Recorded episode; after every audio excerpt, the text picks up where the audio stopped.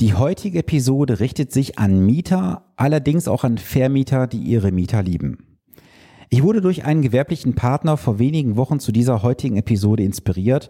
Und zwar zieht er im nächsten Jahr um, wechselt auch seinen kompletten Standort und muss dort für das neue Objekt, was er angemietet hat, eine Kaution hinterlegen. Das muss jeder im privaten oder gewerblichen Bereich machen. In der Regel sind das zwei oder drei Monatsnetto Kaltmieten. Und er muss in seinem konkreten Fall eine Kaution von rund 40.000 Euro hinterlegen. 40.000 Euro Kaution ist schon eine Stange Geld, gar keine Frage.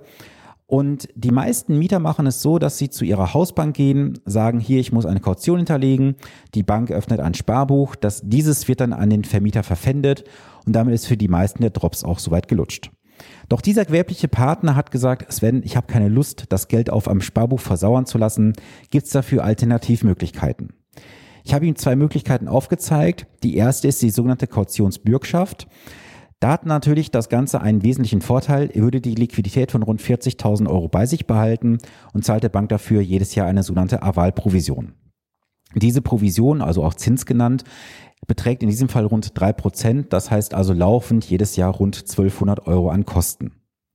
Das war ihm auch nicht ganz recht gewesen, denn er sagte, hey, das sind jedes Jahr 1200 Euro Kosten.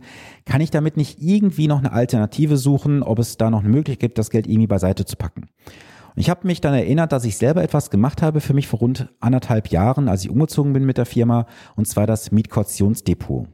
Das Mietkautionsdepot ist eine sehr, sehr spannende Sache, wenn du Mieter bist denn wenn du bereits einen Mietvertrag unterzeichnet hast und hast eine Kaution hinterlegt, hast du das Recht, auch diese Kaution jederzeit zu verändern. Das heißt also, bist du vor wenigen Jahren mal umgezogen, hast eine Kaution hinterlegt von, sagen wir mal, 1500 Euro, kannst du deinem Vermieter fragen, ob er diese Kaution freigeben würde, dass du dieses Geld anderweitig dann an ihn abtreten würdest. Lass mal einfach jetzt das, was ich dir sage, so auf dich wirken. Wäge das für dich persönlich ab. Das soll jetzt hier bitte keine Anlageberatung sein. Ich möchte dich wie gewohnt nur anregen, fördern und unterstützen. Was ist das Mietkautionsdepot? Naja, es ist nichts anderes als ein klassisches Mietkautionsparbuch, nur kein Sparbuch, sondern ein Depot. In einem Depot hast du Investmentfonds in der Regel liegen, die du entsprechend kaufst. Das ganze Depot wird dann an den Vermieter verpfändet. Das heißt also, du kannst über das Geld nicht mehr verfügen. Das ist soweit nicht ganz richtig, denn es gibt immer noch ein paar Möglichkeiten, dass du natürlich auch während der Laufzeit sagst, du möchtest den Fonds gerne austauschen, du möchtest jetzt gerne auch den Fonds verkaufen. Und bei den meisten Mietkautionskonten hast du, oder Mietkautionsdepots besser gesagt, hast du auch ein internes Referenzkonto hinterlegt. Das heißt, mit jedem Depot bekommst du ein internes Konto, auch bei der Depotbank. Und dorthin könntest du jederzeit sagen, du überweist das Geld aus dem Verkauf des Fonds dorthin und irgendwann wird das Geld dann wieder reinvestiert in einen Fonds, das ist aber nicht bei jeder Depotbank möglich. Schau da bitte gerne mal in die Details rein, wenn du dich mit dem Thema beschäftigst. Nur du kannst halt kein Geld von diesem Referenzkonto oder vom Depot auf dein eigenes Konto überweisen. Das ist gesperrt. Das heißt also, du kannst in diesem Universum des Depots letztendlich dich frei ja, wie sagt man so schön, frei bewegen. Du kannst also Fonds tauschen, kaufen, verkaufen, wie auch immer. Du kannst nur kein Geld raustransferieren. Dieses Depot kostet in der Regel zwischen 10 und 15 Euro im Jahr, also recht überschaubar, wie ich finde. Du hast hinzukommen noch natürlich die Fondkosten, die laufen zwischen 0,1 und sagen wir mal 2 Prozent im Jahr laufend. Und du hast auf der anderen Seite dann noch die entsprechenden Ausgabeaufschläge, sofern welche anfallen würden. Kleiner Tipp am Rande, bei mir gibt es keine Ausgabeaufschläge, also bei so rund 40.000 Euro kann sich das durchaus mal bemerkbar machen, dort mit einem Honorarberater zu sprechen. So, lass uns mal über die Vor- und Nachteile dieses Mietkautionsdepots sprechen. Das hat jetzt kein Anrecht auf Vollständigkeit. Ich habe für mich jeweils mal so zwei, drei Punkte rausgepickt, mit denen du dich auf jeden Fall beschäftigen solltest. Und ich möchte dir nochmal ganz klar sagen, jeder muss für sich abwägen, ob er sagt, er macht ein Kautionssparbuch, er macht eine Barkaution oder so ein Mietkautionsdepot. Ich finde es nur, das ist nämlich Vorteil Nummer eins in der heutigen Zeit, ein ganz wesentlichen Punkt. Wir müssen uns einfach mit unserem Geld beschäftigen. Wir dürfen das Geld nicht einfach irgendwo versauern lassen. Ich hatte ja bereits am Freitag zu unserem äh, Weltspartag eine Sonderepisode gemacht, wo ich nochmal auf das Thema aufmerksam gemacht habe. Wir müssen einfach schauen, dass wir unser Geld bestmöglichst investieren. Wenn du es auf so ein Mietkautionsdepot äh, packst, hast du zumindest die Chance auf einen Ertrag. Das ist nämlich Vorteil Nummer eins. Du hast die Chance auf einen Ertrag. Du hast natürlich keine Garantie darauf, dass sich das positiv entwickeln wird. Wenn du mich länger verfolgst, weißt du, dass meine Aussage ganz klar darin begründet ist, dass wenn du zehn Jahre oder länger oder länger sogar investierst, dass das Risiko nahe Null ist, dass du mit einem negativen Ergebnis nach Hause gehst. Jetzt wird vielleicht nicht jeder von euch zehn Jahre im gleichen Objekt wohnen, ähm, ob privat oder gewerblich, völlig egal. Auch wenn du kürzer investierst, gibt es Möglichkeiten, dass du dort Aktienfonds kaufen kannst. Du musst dir halt über die jeweiligen Risiken des Fonds ähm, die Informationen durchlesen und abwägen für dich, ist es was oder ist es nicht. Ich persönlich finde aber durchaus, dass wir heutzutage ein gewisses Risiko eingehen müssen, um überhaupt noch einen Ertrag zu bekommen. Der Punkt Nummer zwei, ganz klar im Vorteil ist für mich ganz klar das Thema Inflationsausgleich. Wenn du heute eine Mietkaution hinterlegst, nehmen wir jetzt mal dieses Beispiel mit diesen 40.000 Euro. Rechne dir mal aus, was das bedeutet, wenn du jedes Jahr zwei Prozent Inflation statistisch, äh, statistisch annehmen würdest. Ich kann das mal gerade live hier rechnen während der Aufnahme. Das heißt, wenn wir jetzt hingehen und sagen, wir haben 40.000 Euro Kaution hinterlegt und hätten jetzt 2% Inflation auf 10 Jahre, dann reden wir am Ende über eine entsprechende Kaufkraft von gerade mal noch rund um die 30.000 Euro. Also du musst es mal auf dich wirken lassen. Du hast 10.000 Euro nur aufgrund der Inflation letztendlich verballert. Und das ist doch etwas, was du dir auf jeden Fall mal zur Gemüte führ, äh, führen musst. Du hinterlegst eine Kaution und das ist ein wichtiger Tipp auch für den Vermieter. Liebe Vermieter, ihr beharrt immer oft darauf, dass man sagt, man muss das Ganze über ein Mietkautionsparbuch machen, weil das sicher ist. Aber was ist denn sicherer? Dass das Geld jedes Jahr auf dem Konto effektiv weniger wird aufgrund des Negativzinses und der Inflation oder dass man nur mal zwischenzeitliche Kursschwankungen hat. Also ich persönlich würde als Vermieter liebend gerne ein Mietkautionsdepot akzeptieren, wenn meine Mieter damit auf mich zukommen würden. Ich habe es meinen Mietern, ich habe ein paar Vermietungseinheiten angeboten. Sie haben gesagt, sie möchten es sein lassen. Okay, jeder entscheidet für sich selbst. Nur, da muss auch jeder die Konsequenzen für sich letztendlich tragen. Der Vorteil Nummer drei ist natürlich für mich auch noch ganz klar, du bist nicht in einem Geldwert investiert, sondern in einem Sachwert. Und das ist für mich ein ganz großer Vorteil, wenn ich davon ausgehe, dass ich heute einfach mal darüber mich auch ähm, im Detail beschäftigen muss, was sind Geldwerte, was sind Sachwerte. Und du kannst gerne mal in die Vergangenheit schauen. Jegliche Geldwerte haben in der Vergangenheit in jeglichen Krisenszenarien verloren. Nur mal als Beispiel, aus 100 äh, Reichsmark damals wurden 6 Mark 50. Du hast faktisch über 90 Prozent verloren. Sachwerte haben ihren Wert immer behalten. Natürlich gab es da auch entsprechende Veränderungen, aber Sachwerte haben in jeglichen Krisenzeiten getrotzt gegenüber den, Sach, äh, gegenüber den Geldwerten. Und damit solltest du dich auf jeden Fall auch mal beschäftigen. Und somit auch mal ein kleiner Tipp am Rande. Mach dir selber mal eine Übersicht, wo du Geldwerte besitzt und wie viel Sachwerte du besitzt. Und ich wette mit dir, du wirst erschrocken sein, wie viel Geldwerte du besitzt, aber wie wenig Sachwerte.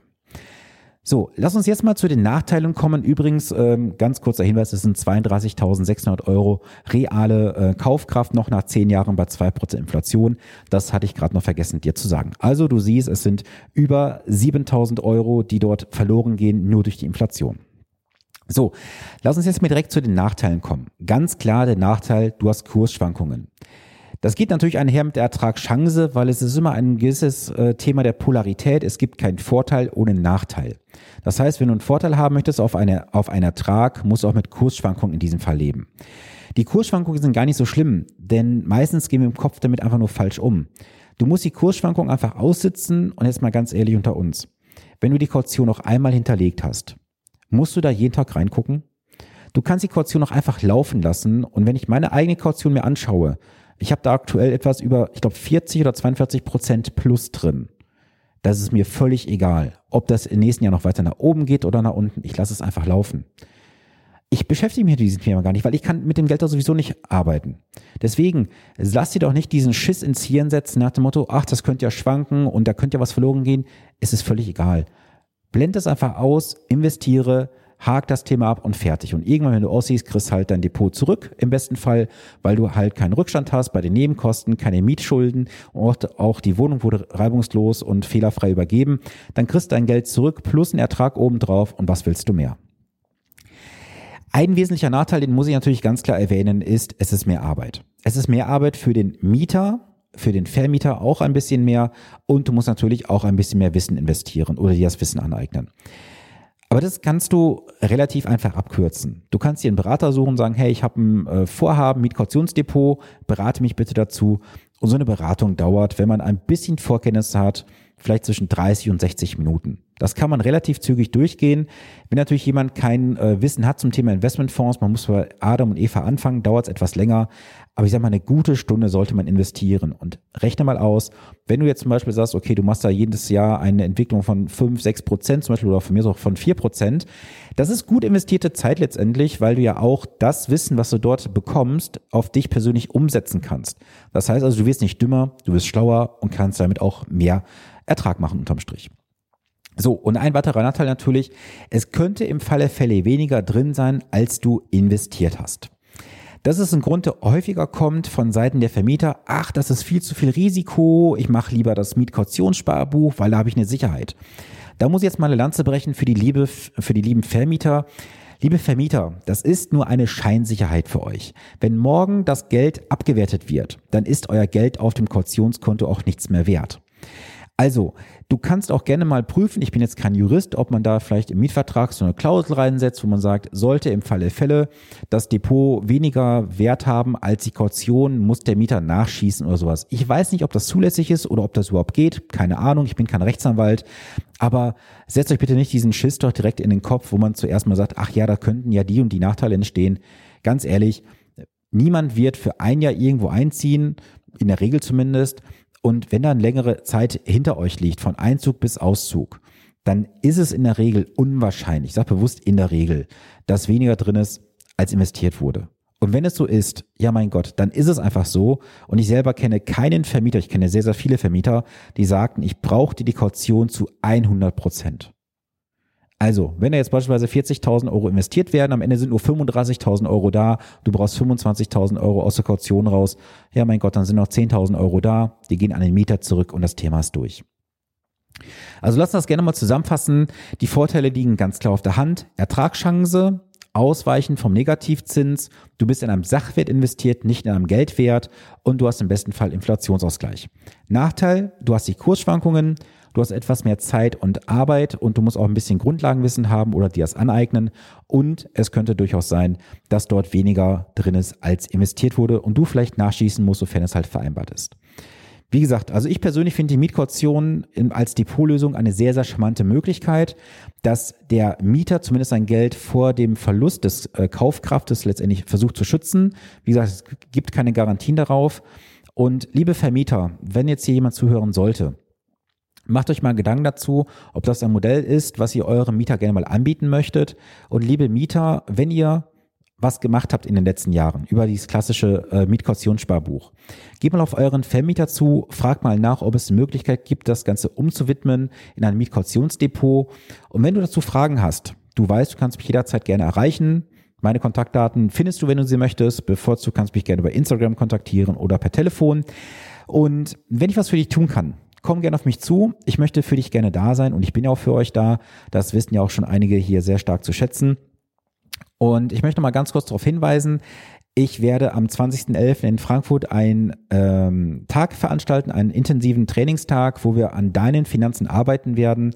Es gibt noch einige Restplätze, also wenn du dabei sein möchtest, melde dich gerne bei mir. Es ist ein sehr, sehr kleines Investment, was du an diesem Tag tätigen wirst, aber das wird sich ein x-faches auszahlen, das sei versprochen. Und jetzt wünsche ich dir erstmal eine wundervolle Woche. Bleibe gesund und wir hören uns wie gewohnt am nächsten Montag. Bis dahin viele Grüße, dein Sven Stopka.